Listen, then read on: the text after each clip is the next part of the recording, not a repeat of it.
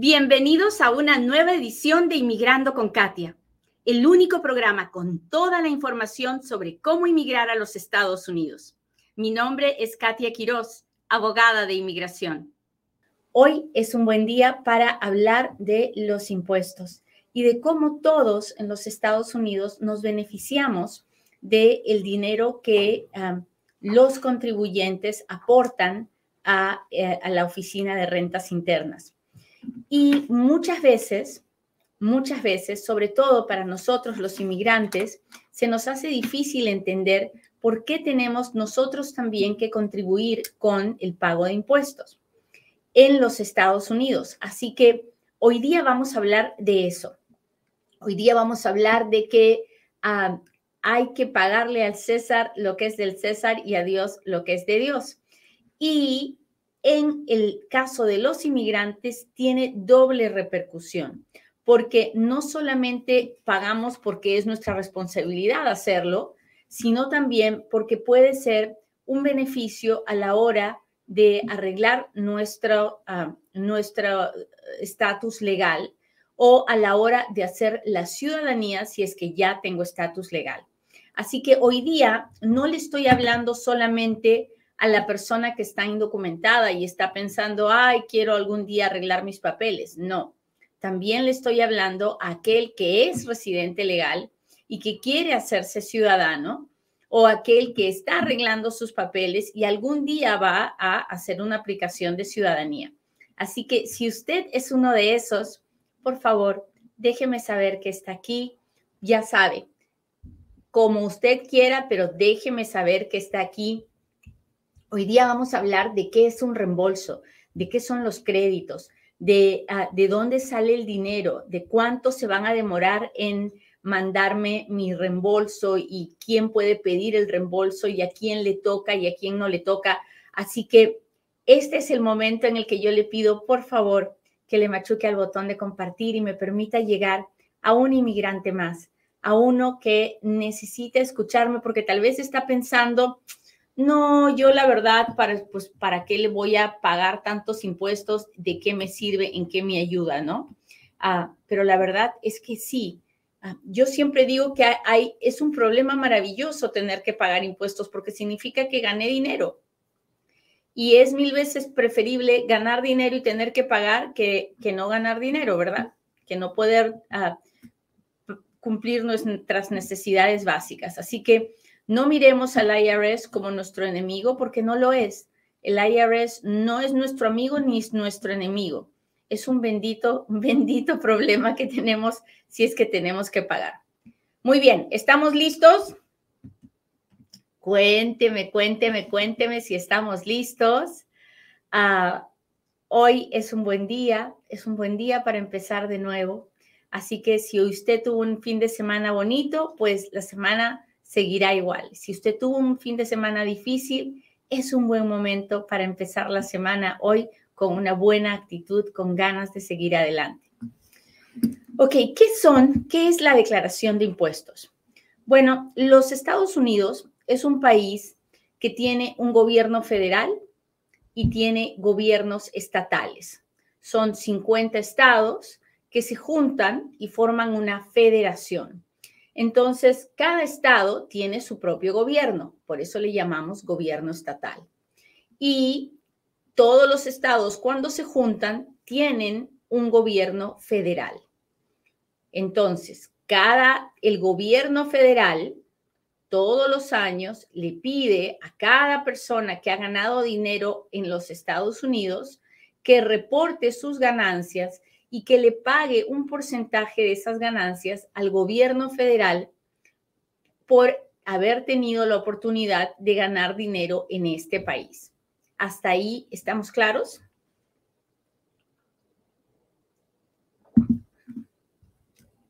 Déjeme saber si está aquí conmigo.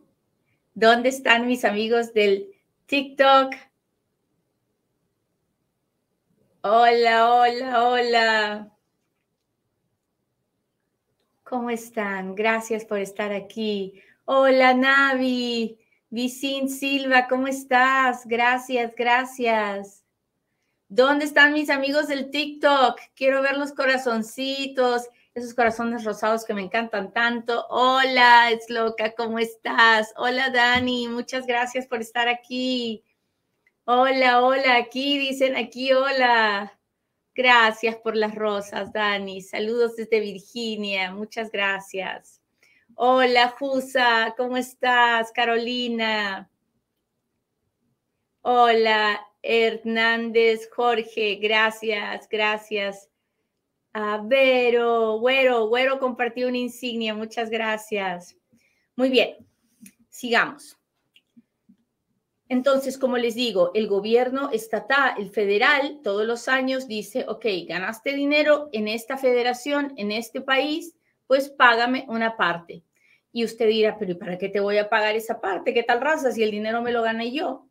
Bueno, el gobierno federal dice sí, pero para que tú ganaras ese dinero que has ganado este año, tú utilizaste, ah, para ir a tu trabajo, utilizaste las pistas, ¿no? Y esas pistas las hice yo, pero las hice con el dinero de los impuestos. Para beneficiarte de, los parques, fuiste a los parques. Bueno, esos parques ah, los mantuve yo. ¿Y con qué dinero los voy a mantener si tú no me pagas el dinero de tus impuestos? Y así sucesivamente, los hospitales, las universidades subvencionadas por el gobierno, los hospitales subvencionados por el gobierno. Hay muchísimas, muchísimos servicios que nosotros usamos sin darnos cuenta que están subvencionados por el gobierno federal. Y el gobierno federal solo tiene una manera de hacer todo esto y es con el dinero que usted aporta. Bueno, hay varios estados donde también el gobierno estatal ah, dice, bueno, a mí también me tienes que pagar una parte. Entonces, hay ciudades donde usted hace una declaración de impuestos estatal y una declaración de impuestos federal. ¿Ok? No todos. Por ejemplo, donde yo vivo en Nevada, no tengo que hacer una declaración de impuestos estatal, pero en California sí tengo que hacerla. Así que depende de donde usted viva. Hasta ahí, ¿vamos bien? Cuénteme si me está entendiendo, cuéntemelo, cuéntemelo. No veo el mouse de mi computadora, no sé qué habré hecho, pero usted ya sabe, yo así soy. Lo debo haber metido en algún lugar que ni me he enterado, pero ya va a aparecer. Bueno, ya sabemos entonces por qué tenemos que pagar impuestos, ¿no? Y usted me dirá, bueno, Katia, ya me dijiste qué se hace con el dinero de los impuestos, pero fíjate que yo soy, soy una persona indocumentada. El gobierno no sabe que yo estoy aquí. Ah, muy bien. Si usted cree eso, tengo que decirle algo que no le va a gustar. Pero si usted está aquí, usted está aquí y el día que el gobierno quiera saber dónde ah, almorzó usted, a qué hora y qué fue lo que comió, se lo puede decir. Entonces, no podemos tapar el sol con un dedo. No es cierto que usted está aquí y nadie sabe que está aquí. No es verdad. Sobre todo, si usted tiene una familia si usted tiene hijos, si usted se ha casado, si usted ha tenido un ticket de tráfico, si usted tiene hijos que ha registrado, si usted trabaja, si usted tiene un contrato de renta, no hay manera de, de pasar desapercibido. Así que cuando les caiga el 20 de que nadie se puede esconder en este país, entonces le quedará la realización de que si ya está aquí, ya está aquí, hay que apechugar y avanzar y hay que portarnos como ah, residentes responsables de la ciudad donde usted vive. ¿Estamos claros?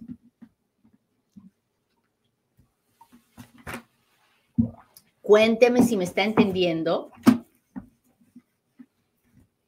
Muy bien, muy bien. ¿Tú qué opinas, Araceli Granado? ¿Sí o no? No podemos, no podemos tapar el sol con un dedo.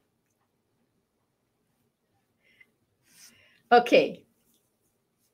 Muy bien. Entonces, ya quedamos que no hay manera de esconderse. Entonces usted me dirá, pero Katia, ah, ¿yo qué, de qué me voy a beneficiar? Porque cuando uno paga impuestos, a pesar, ya yo le expliqué que el primer beneficio es todas las cosas que utiliza y que ni se da cuenta que es el gobierno federal que las, que las pone, ¿no? Pero además, para la gente que tiene papeles, cuando uno paga impuestos, uno va poniéndole a su seguro social. ¿Y qué es el seguro social? Es un fondo donde vamos poniendo dinero de a poquitos para que después de que cumplamos la, edad del retiro, que es 65, 67 años, ah, podamos tener una, una pensión, una mensualidad para poder subsistir en nuestros últimos años. Ahora, las personas que tienen papeles pueden reclamar esa pensión. Las personas que no tienen papeles no pueden reclamar esa pensión. Y mucha gente me dice, no, pues yo para qué voy a hacer declaración de impuestos si no voy a tener ese beneficio. Pues esa no es la mentalidad correcta, porque usted puede estar trabajando hoy día sin documentos, pero un día los puede llegar a tener. Y el día que los tenga, todavía, gracias a Dios, va a poder transferir todo el dinero que aportó a su número de seguro social y va a poder tener su pensión. Pero si usted se la pasa de cantor y evade sus impuestos y un día arregla sus papeles, no va a tener ninguna pensión porque nunca va a haber aportado. Ahora, si, si también es cierto, digamos que usted nunca arregla sus papeles y aportó todos esos años, hizo lo correcto, pagó su parte y aunque no vaya a colectar nada, hizo lo que tenía que hacer, hizo lo correcto. Las personas que trabajan indocumentadas no tienen, no tienen el derecho a trabajar, ¿verdad? Están haciéndolo en, en contra de la ley, como lo que dice la ley. No vamos a tapar el sol con un dedo, ni nos vamos a engañar los unos a los otros.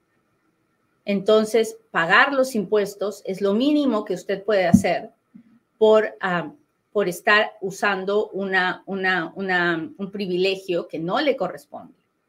Así que esa forma de pensar de que no voy a pagar porque no me voy a beneficiar no es la correcta y no es honesta. Lo responsable es pagar cuando he tenido la oportunidad de trabajar y de ganar dinero en los Estados Unidos. Muy bien, entonces ya le expliqué por qué tenemos que pagar impuestos. ¿Quién tiene que pagar impuestos? Todos, mis señores, todos. No hay nadie que gane dinero en este país que no tenga que declarar sus impuestos.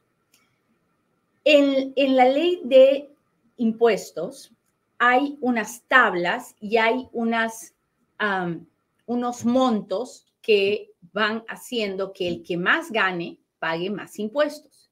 Entonces, si usted gana poquito, le descuentan poquito de los impuestos. Si usted gana más, le descuentan más. ¿Ok?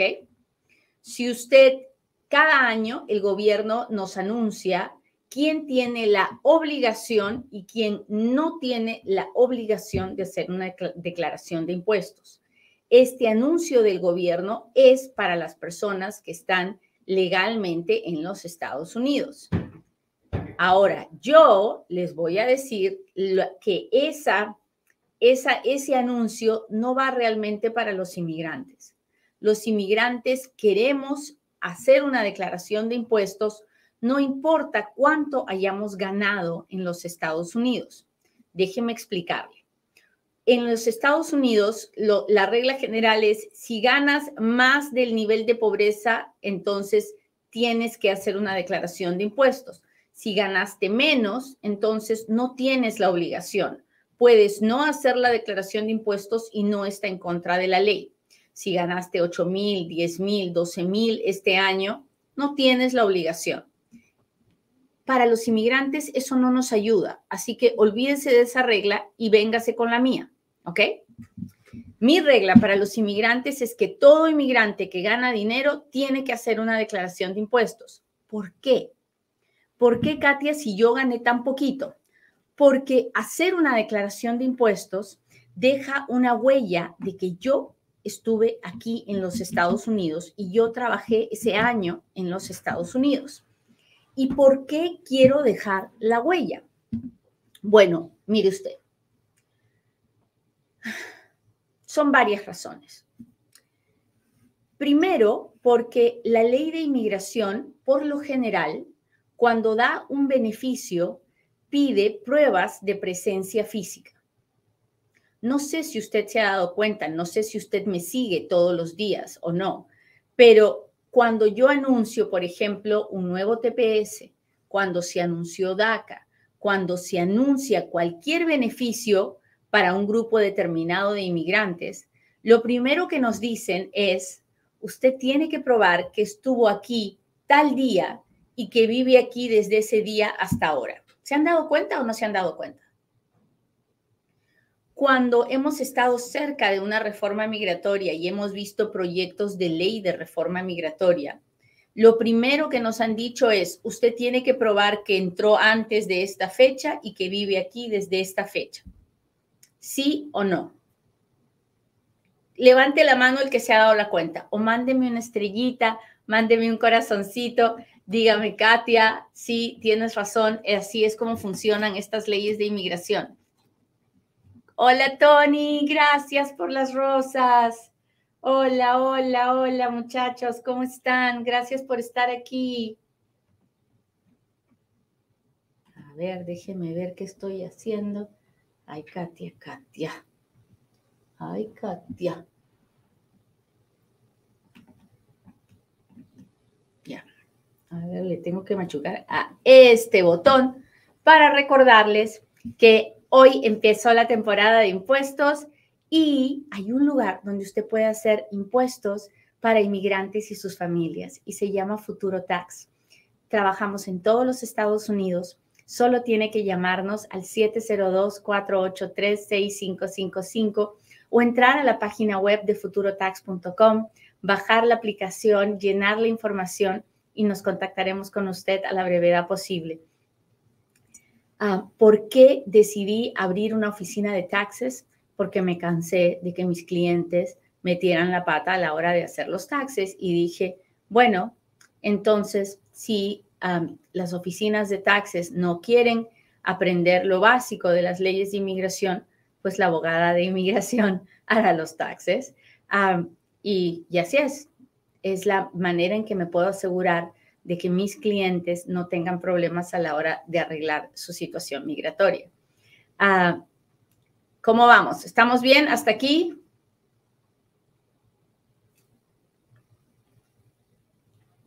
Saraí dice, los taxes no comprueban que se trabajó todo el año, solo que se ganó en el año. Exacto, pero es un indicio de prueba de presencia física, Saraí. Y a eso es a lo que me estoy refiriendo. Así que es muy bueno hacer una declaración de impuestos, porque no sabemos cuándo es que usted va a arreglar sus papeles, pero es muy probable que cuando lo haga necesite una prueba de presencia física y esa declaración de impuestos será una buena forma de probar presencia física. Así que es importantísimo que usted haga su declaración de impuestos sin importar cuánto ganó. Si ganó más o menos del nivel de pobreza, no le hace. Usted haga su declaración de impuestos. Muy bien. Otra cosa que es importante que les diga es que cuando uno tiene un número de seguro social válido, entonces uno puede acceder a créditos ah, dentro del el sistema de la ley de inmigración ah, para que nos den dinero que nos ayude a continuar con nuestra vida, porque el sistema de impuestos de los Estados Unidos ayuda, da créditos a las personas que mantienen otras personas, que tienen dependientes, que tienen niños, que van a, las guarderías o que están en edad escolar o que están yendo a la universidad. En fin, hay, créditos también para aquel que tiene una discapacidad, ah, para el que está estudiando. Hay diferentes tipos de créditos. La mayoría de estos créditos no aplican cuando uno no tiene un número de seguro social válido. Cuando uno no tiene un número de seguro social válido, tiene que sacar un número especial para poder hacer su declaración de impuestos. Ese número especial se llama el número de ITIN, ITIN.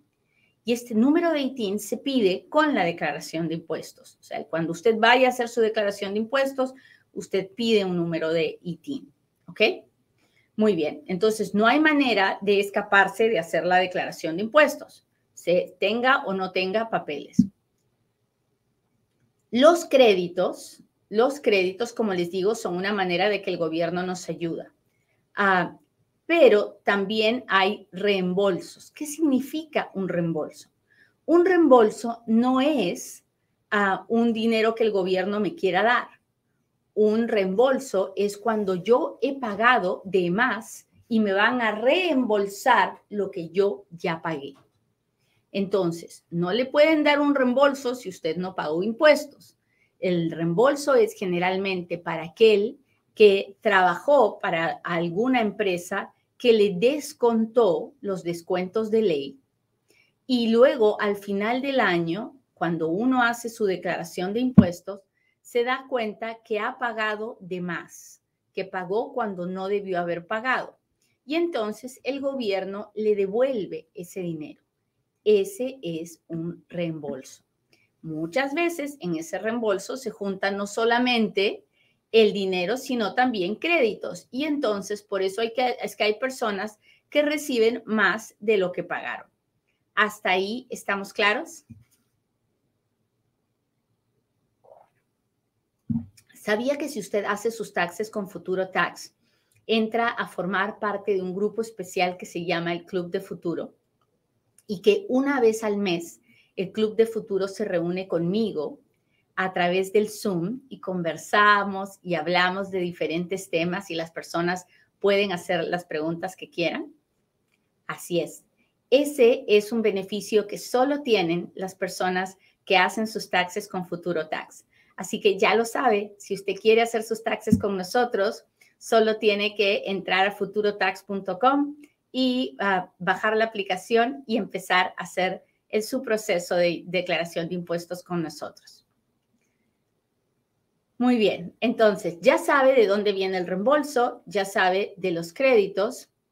Ah, ahora es muy importante que hablemos de por qué esa declaración de impuestos no para un inmigrante no queda entre usted y el IRS. Mucha gente piensa que a la hora de hacer la declaración de impuestos puede poner un montón de mentiras para obtener la mayor cantidad de dinero del gobierno. Y eso es un gran error si usted es un inmigrante. Bueno, es un gran error de cualquier forma, pero si usted es un inmigrante, es un doble error. ¿Por qué? Porque su declaración de impuestos no se queda nada más entre el IRS y usted. Porque tal vez usted puede transar al IRS y miente y nadie se da cuenta y nunca lo auditan y qué, y qué maravilla para usted, según usted, ¿verdad? Porque el delito igualito está cometido. Pero en el caso de los inmigrantes, esa declaración de impuestos, tarde o temprano, va a llegar a las manos de un oficial de inmigración. Porque ya sea que usted quiera ayudar, a, ya, sea que usted quiera arreglar sus papeles o quiera ayudar a alguien a arreglar sus papeles o quiera ayudar a alguien a venir a los Estados Unidos, ah, esos documentos van a pasar por las manos de un oficial de inmigración. Y los oficiales de inmigración están entrenados para, ah, para buscar fraudes y están entrenados para entender y leer las declaraciones de impuestos. Así que, por favorcito, cuando haga su declaración de impuestos, no mienta. No mienta porque la mentira tiene patas cortas. Y después vamos a terminar enseñándole esa declaración de impuestos a un oficial de inmigración que va a sacar conclusiones en base a lo que está mirando en esa declaración de impuestos que puede no ser verdad. ¿Hasta ahí estamos claros? Hola, Lisette, ¿cómo estás? Hola, Celia, ¿cómo estás? Levira, muchas gracias por estar aquí. Gracias a todos los que me están poniendo los deditos, los corazoncitos. Muchas, muchas, muchas gracias. Qué amables son mi gente de Facebook. Gracias por compartir. Veo que están compartiendo. Se los agradezco mucho. Hola, hola, hola, gracias. Hoy hemos hablado de mucho, mucho, mucho acerca de la declaración de impuestos y lo importante que es. Así que ya lo sabe, a partir de hoy día, el IRS está ya recibiendo las declaraciones de impuestos. Cuando haga su declaración de impuestos, asegúrese de tener una cuenta de banco. Y recuerden que la semana pasada hablamos de MyBamboo, que es una aplicación para abrir una cuenta de banco, si es que usted todavía no la tiene. Es importantísimo tener una porque así el IRS puede enviarme mi reembolso directo a la cuenta de banco y es, es la mejor manera, es la más rápida. El IRS está prometiendo que se va a demorar 21 días en pagar, ojalá que así sea.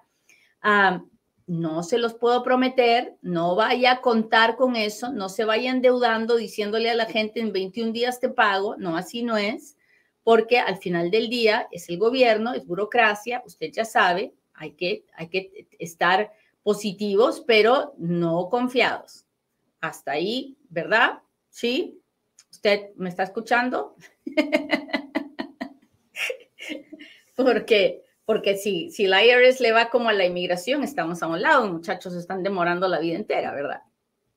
Bueno, así que haga su declaración de impuestos, espere su reembolso con el favor de Dios y por sobre todas las cosas recuerde, lo tenemos que hacer porque lo tenemos que hacer y no mienta cuando lo haga porque ningún dinero valen sus papeles de inmigración, así que hay que irnos derechito. Ahora sí, hágame sus preguntas porque ahora es cuando Katia responde.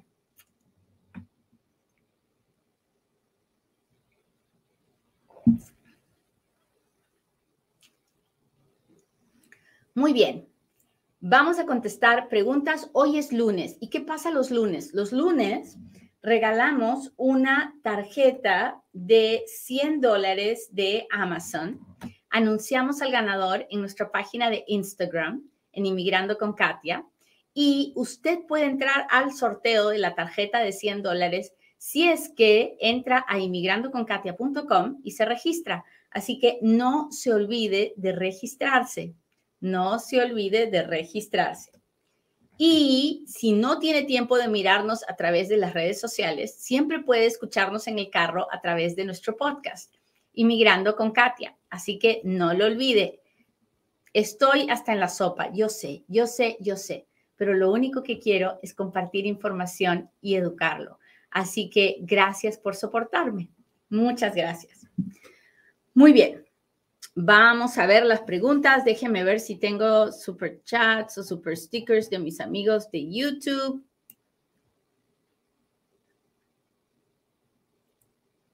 Oh, la gente que está en Futuro Tax, mándeme una estrellita.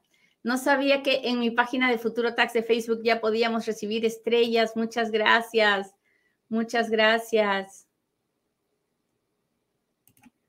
Hola, abogada. Para los mexicanos no hay asilo Ah, hay asilo para todo el mundo de todos los países mientras puedan probar que tienen los requisitos. no es cierto que si eres mexicano no hay asilo.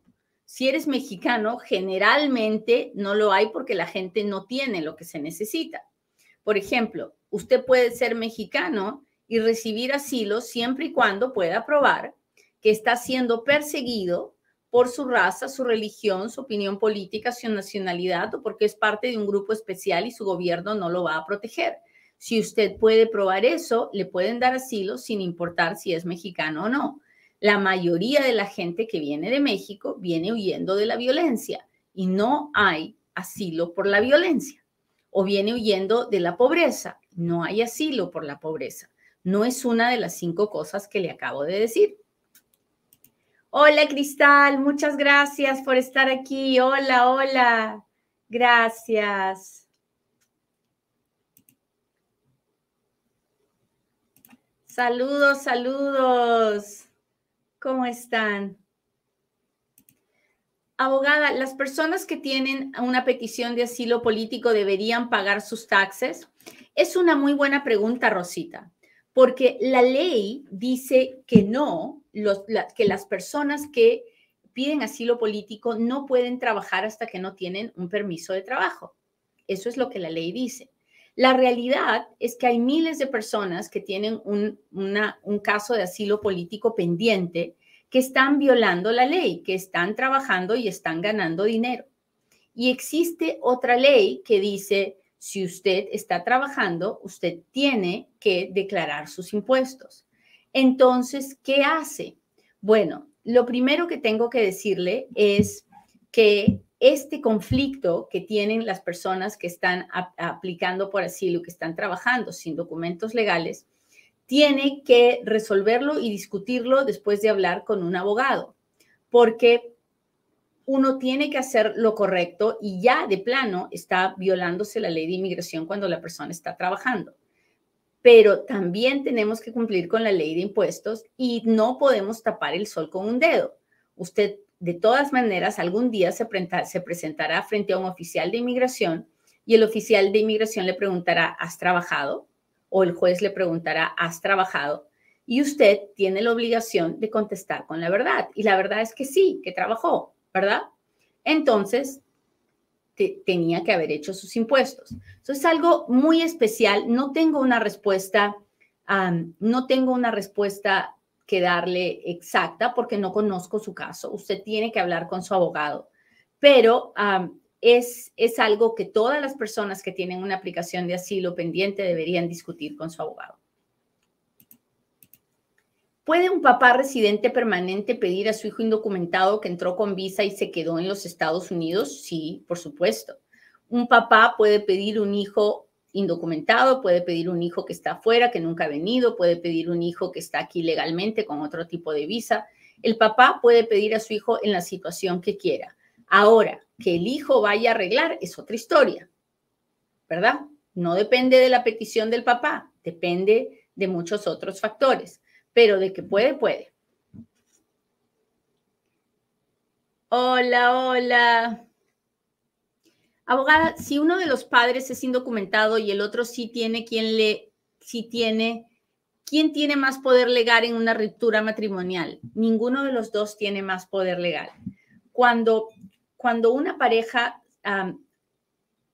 rompe palitos y hay un niño de por medio, hay, se entabla una, una determinación de custodia, ¿no? ¿Quién se queda con el niño? Bueno, es lo mejor siempre para el niño quedarse con ambos, compartir el tiempo entre papá y mamá. Muchas veces la persona que tiene papeles amenaza a la otra persona y le dice, bueno, me lo voy a quedar yo porque yo tengo papeles. Eso no es así. Al juez de familia, al juez que va a determinar la custodia del niño, no le interesa quién tiene papeles o quién no tiene papeles. Le interesa qué es lo mejor para el niño. Si tiene un buen papá y una buena mamá, al niño le interesa tener una relación con ambos. El estatus legal no es importante. Nadie tiene más poder por tener más papeles. Ah, ¿Podría hablar de si se puede pedir la residencia con la visa TN? Claro, la visa TN es una visa temporal, no puede pedirse la residencia con la visa TN. Es una visa de trabajo que funciona mientras hay ese trabajo. El día que el trabajo se acaba, la visa TN se acaba.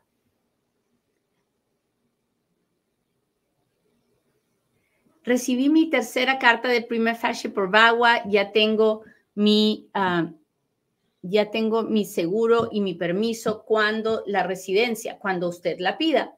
Yo no sé si usted ha pedido la residencia o no, ah, pero si usted eh, es esposa de ciudadano o de residente, lo más probable es que ya pueda pedir la residencia. ¿Qué beneficio se tiene si gana la cancelación de deportación con el juez con cuatro años de vivir en Estados Unidos? Con cuatro años no se puede ganar la cancelación de deportación. La, para poder ganar un caso de cancelación de deportación, lo mínimo que uno puede haber vivido en Estados Unidos es 10 años. Cuénteme, mis amigos de TikTok, ¿dónde están? Mándeme un corazoncito de esos rosados que me gustan tanto. ¿Qué hay con la aplicación de Sales y hice pagos?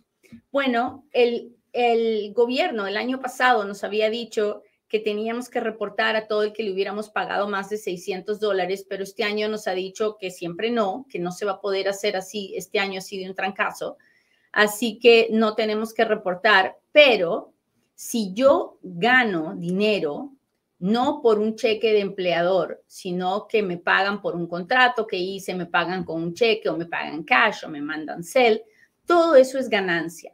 Yo tengo que reportar mi ganancia al final del año como que gané cash.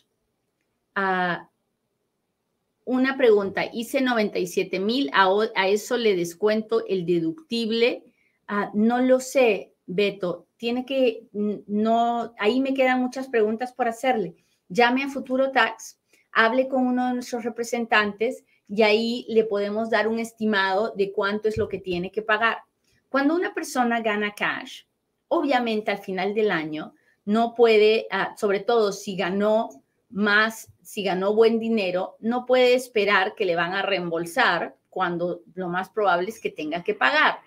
Porque las personas que ganan cash, ah, dice el IRS que deberían empezar a enviar lo que le deben al IRS, que es un porcentaje, 18% como, como mínimo, a cada tres meses. La mayoría de la gente no manda ningún dinero cada tres meses, sino que espera hasta el final del año y claro, sufre porque tiene que pagar lo que no, no pagó durante todo el año. por eso es que si usted está ganando cash, si usted está ganando como contratista independiente, es bueno que usted separe el dinero que le toca al IRS para que después no ande sufriendo porque le toca pagar. Doctora, ¿cuánto puede durar una petición de hermano? Pues depende. Si es un hermano de México, 22 años en este momento. Si es un hermano que no es de México, están creo que en 15 años aproximadamente. Demora mucho. ¿Vale la pena sacar ITIN si estoy en proceso de asilo y sin derecho a trabajar? Ah, pues como le digo, eso es algo que tiene que discutir uno a uno con su abogado, porque su abogado es el que sabe qué se le va a decir al juez cuando se haga esa pregunta. ¿En qué año va la visa U? Para la visa U vamos en finales del 2016. Para el permiso de trabajo que se da antes de que se apruebe la visa U, vamos en el 2018. Puedo emigrar a los Estados Unidos con venir con visa de turista y luego pedir la residencia. Ah, de poder se puede, Ah, pero nadie puede venir a los Estados Unidos con visa de turista con ganas de quedarse. Javier, gracias. Ah, buenos días. Información sobre casos de refugiados. Saludos de Perú. Bueno, ah, en este momento no tenemos refugio para Perú. en este momento nuestra lista de países para refugiados está basado prácticamente en África, el sureste de Asia y en algunos países de Centroamérica, pero no, no tenemos refugio para Perú. Me aprobaron Advance Parole, pero me llegó permiso de buena fe Visa U. ¿Puedo salir? Ah, no lo sé, porque no, les, no sé en, base a qué le llegó el Advance Parole. Hable con su abogado, por favor. Ah, ¿Puede una ciudadana por matrimonio pedir a sus papás? Claro que sí, claro que puede. Déjeme ver aquí algo más.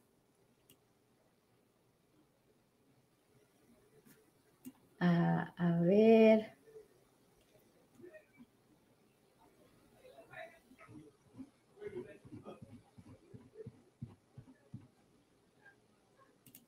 Si una persona saca su ITIN, ¿tiene que obligatoriamente declarar impuestos? Nadie tiene que hacer nada obligatoriamente. Si ganaste dinero, claro, es una obligación, pero si no ganaste dinero, no tienes nada que declarar, entonces no puede ser obligatorio. ¿Cuánto se tarda un perdón? Mucho, de dos a tres años en este momento.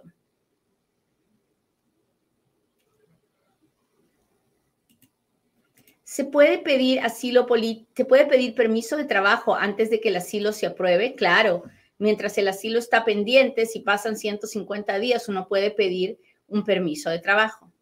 Muy bien, muchachos, pues les agradezco mucho que me hayan acompañado hoy día. Espero que el, tema de hoy haya sido tan interesante para ustedes como lo es para mí.